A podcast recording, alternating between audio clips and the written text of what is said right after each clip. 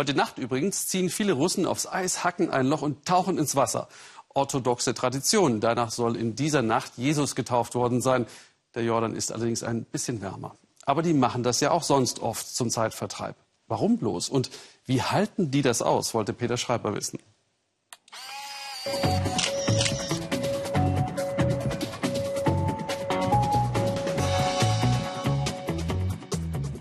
Ich friere. Und das trotz gepolsterter Stiefel, zwei Lagen Unterwäsche, Handschuhe und einer Schapka. Aber es gibt Menschen in Russland, denen kann es gar nicht kalt genug sein. Im Gegenteil, je kälter, desto besser. Zunächst sind die Motorsägen und Spitzhacken dran. Irgendwie muss man ja an das Wasser unterm Eis herankommen. Dabei wird den Walrössern, wie sie sich selbst nennen, schon mal warm. Wenn es darum geht, mache ich gerne mit.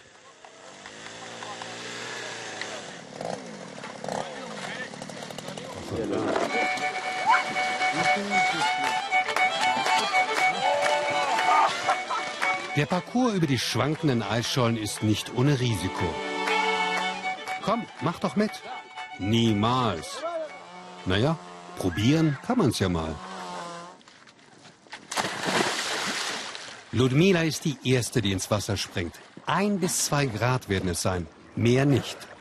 Привет! Отлично в воде! Das Wasser ist großartig. Ist Ihnen nicht kalt? В воде не холодно. Überhaupt nicht. Einfach großartig. Wie hält man sowas aus? Легко, радостно и с удовольствием. Ganz einfach. Man genießt es. Nicht alle stehen auf dieser Form von Abhärtung. Dabei soll es gesund sein und das Immunsystem stärken.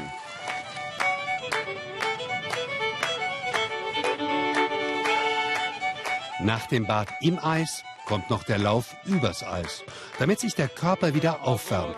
Alles reine Gewöhnungssache, sagen sie. Warum lieben die Russen solche Extreme? Wir leben nun mal in einem kalten Land, sagt Dima. Deshalb sind wir vom Charakter her auch eher verschlossen.